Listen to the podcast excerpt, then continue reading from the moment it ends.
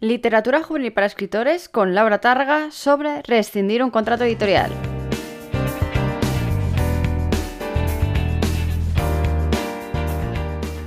Cada vez las intros me salen más raras, en el sentido de que ya no sé cómo pongo la voz, madre mía, qué vergüencita. Eh, bueno, volvemos a un episodio en el que estoy yo solita aquí eh, al lado del micrófono, porque creo que estaría bien tener esa ese equilibrio, ¿no? Entre tener un episodio con algún invitado y después, pues eh, de vez en cuando salir yo aquí sola a dar un poco la tabarra, a charlar un poquito y a hablar de diferentes cositas que podemos tratar eh, sobre la literatura juvenil aquí en Literatura Juvenil para Escritores.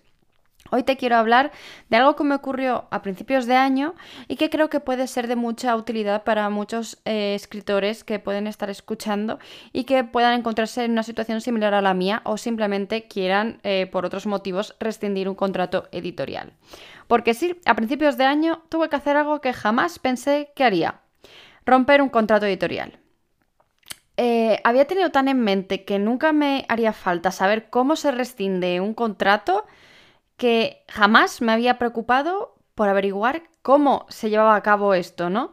Y al final es un problema porque el momento en el que te ves que tienes que eh, ponerte a romper el contrato por mucho que duela o porque ves que la editorial no es la, correcta o por mil motivos diferentes, no sabes exactamente qué es lo que tienes que hacer. Por suerte yo pude eh, preguntar a personas que saben mucho más que yo de esto y te quiero traer a raíz de todo aquella, toda aquella experiencia eh, qué es lo que ocurrió, cómo ocurrió y cómo puedes hacerlo tú en el caso de que también tengas que rescindir un contrato editorial, ¿no? En mi caso, eh, yo tenía un contrato firmado para cinco, o sea, cinco middle grades, ¿no? En el sentido de que eran cinco tomos que se iban a publicar con la misma editorial. Cuando firmamos el contrato, como yo tenía esos cinco libros escritos, decidimos crear directamente el contrato para esos cinco libros y eh, la editorial era chiquitina, eh, tenía muy buenas intenciones, eran súper majos los editores, pero la edición nunca llegaba, es decir, nunca llegamos a publicar, nunca se llegaba a publicar, ¿no? Entre otras cosas, los motivos por los que decidí rescindir el contrato era porque hubo cinco retrasos de la publicación, como te estaba diciendo, yo tenía que haberlo publicado en mayo de 2020, no, o en febrero de 2020, no recuerdo exactamente, era algo así como creo que fue febrero de 2020. En febrero lo, pasamos a mayo. En mayo, como vino el COVID, pues se, pasó a septiembre, si no recuerdo mal. En septiembre decían que la cosa no estaba muy bien, así que fuimos pasando. Y yo llegué a un punto en el que veía que sí que se estaban publicando libros de otros géneros y otros públicos, pero se estaba retrasando el mío. Y puedo entender los motivos, eso no... Mm, no creo que haya ningún problema en ese sentido, pero yo sí notaba que cada vez veía más imposible llegar a publicar, eh, en este caso fue Piracretos, con esa editorial, ¿no? Además, eh, veía que cuando se acercaba la fecha nunca se llegaban a poner con la corrección del primer ejemplar, ¿no? Siempre me decían, sí, ahora nos ponemos, sí, ahora eh, nos ponemos a trabajar en ello, pero a mí no se me daban noticias de ello, entonces no sé en realidad si se llegó a corregir o no el libro. Yo tengo entendido que no, que cuando se acercaban las fechas todavía no se tenía nada. Quiero decir, íbamos a publicarlo en febrero de 2020 y a un mes antes aún no tenía noticias de eso y me lo, lo que tengo así de memoria, me lo retrasaron como eso, a un mes o así vista, ¿no? Y en el sentido de que yo pensaba, bueno, da igual, eh, si se retrasa, si nos ponemos ahora con la corrección y la maquetación y demás, pues eso es trabajo que tenemos adelantado ya para después a la hora de publicarlo, ¿no? Pero veía que tampoco llegaba ese momento de corregir ni editar el libro, por lo tanto yo me sentía un poco como que veía que tampoco iba a ninguna parte esta edición, ¿no? Y además, el tercer motivo y el que creo que tuvo más peso, más allá de estos dos que te acabo de mencionar, fue que la editorial estaba diversificando a otros públicos, es decir, estaba llegando a otros públicos y formatos que ya no casaban con mis libros, ¿vale? Cuando yo me puse en contacto con esta editorial, la editorial iba a salir desde cero, o sea, eh, iba a publicar su primer libro cuando me propusieron publicar alguno de mis libros. Yo les propuse que tenía piracretos. Eh, no estaba del todo segura porque, claro, era un middle grade. Eh, podía, querían tocar eh, aspectos infantiles y juveniles, me lo aceptaron y al final íbamos a tirar con eso, ¿no? Pero yo estaba viendo que al final la editorial estaba muy a gusto en, los libros de rol, de juegos de rol, y no tanto en novela, ¿no? Y eso me parece maravillosamente bien, la verdad. Pero yo ya estaba viendo que entonces mis libros ahí ya no pegaban nada. Entonces, ese fue el momento en el que dije, les está yendo bien con, con los juegos de rol, les está yendo bien con este tipo de formato. Yo creo que también tiene que ser duro para ellos eh, tener que editar ahora un libro que no pega nada con el resto del catálogo. Entonces, creo que la decisión correcta fue esa, fue rescindir el contrato y decir, eh, bueno, no pasa nada, ya encontraremos otro sitio para Piracretos, aún estoy buscándolo, así que bueno, si alguien me está escuchando y quiere publicar una saga de cinco libros de niños que son piratas que guardan secretos, que no, que en vez de tesoros roban secretos, mejor dicho, pues aquí me tiene para ello, ¿no? Así que bueno, en, en esas condiciones decidí que lo mejor que podía hacer por mis libros era romper el contrato y eh, nada, dejarme llevar un poco, ¿no? Lo primero que hice, sobre todo, fue eh, mirar en el contrato eh, qué es lo que ponía, cuáles eran las cláusulas por las que podía rescindir el contrato, porque en base en esas cláusulas, podría o no rescindir el contrato. Por norma general, siempre suele haber una o dos cláusulas dentro del, contrato editorial que te permiten eh, eh, rescindir el contrato, ¿no? Que suelen hablar o del tiempo de duración del contrato y, o del número de tirada. No recuerdo exactamente, lo tengo todo apuntado, si no te preocupes, que ahora lo vamos a mirar. Yo he recogido tres casos de tres editoriales distintas de contratos para poder ver cuáles pueden ser esas cláusulas, ¿no? Para que tú puedas buscar en tu contrato, en el caso de que quisieras rescindirlo, qué tipo de cláusula puedes encontrar. Recalco que estas tres cláusulas no tienen por qué estar exactamente igual escritas en tu contrato, pero sí que tiene que haber al menos una cláusula para poder rescindir el contrato en algún momento, ¿no? En el caso de que alguna de las dos partes no cumpliera con su trabajo. En cada uno de estos casos hay dos eh, dos cláusulas diferentes de,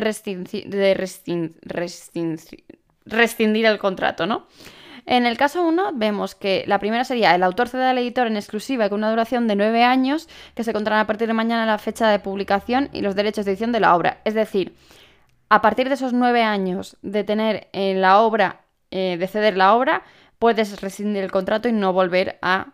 Eh, a, seguir con ellos, ¿no? Simplemente se acaba y ya está.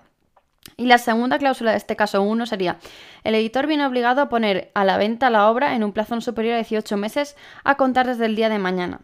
Es decir, si el editorial no publica el libro después de 18 meses, a partir del momento en que tú firmas el contrato, o en este caso a partir del día siguiente de firmar el contrato, o de la fecha que ponga en el contrato, tú puedes rescindir el contrato sin ningún problema. En el sentido de, han pasado ese tiempo, han pasado 18 meses, el libro no ha salido a la venta, tú tienes todo tu derecho para rescindir el contrato. En el caso 2 también hay dos cláusulas que te he puesto, que una es, transcurridos dos años desde la publicación de la primera edición de la obra, el autor puede resolver respecto a las modalidades. Es decir, exactamente lo mismo que ocurría con los nueve años, pero en este caso son dos. Y en la segunda cláusula es, el editor viene obligado a poner a la venta la obra en un plazo no superior a 18 meses a contar desde la fecha de entrega del original. En caso de no publicación de la obra, el plazo previsto, el presente contrato quedará resuelto. En este caso, la, en la primera cláusula has visto que es parecida a la misma, a la del primer eh, caso, con la único, el único cambio del número de años, mientras que aquí en la segunda cláusula lo que vemos es que cambia un concepto diferente, ¿no? Y es que eh, se pone a la venta el manuscrito eh, digo, el libro a partir de los 18 meses siguientes a la entrega del original. Lo que quiere decir que ese original no cuenta la vez que tú mandas el manuscrito. Eh, para que te lo valoren, ¿no? Sino el momento en el que ellos te dicen, oye, mándanos el manuscrito ahora que vamos a ponernos a trabajar en él. Desde ese momento, 18 años, 18 años, no, 18 meses después, si no se ha publicado, puedes rescindir el contrato sin ningún problema. Y en el caso de 3 de contrato editorial, te he puesto también dos cláusulas. La primera es, el, en cualquier caso, mientras el presente contrato esté, vigor, esté en vigor, el autor podrá resolverlo mediante un preaviso de tres meses sin necesidad de alegar justa causa o incumplimiento.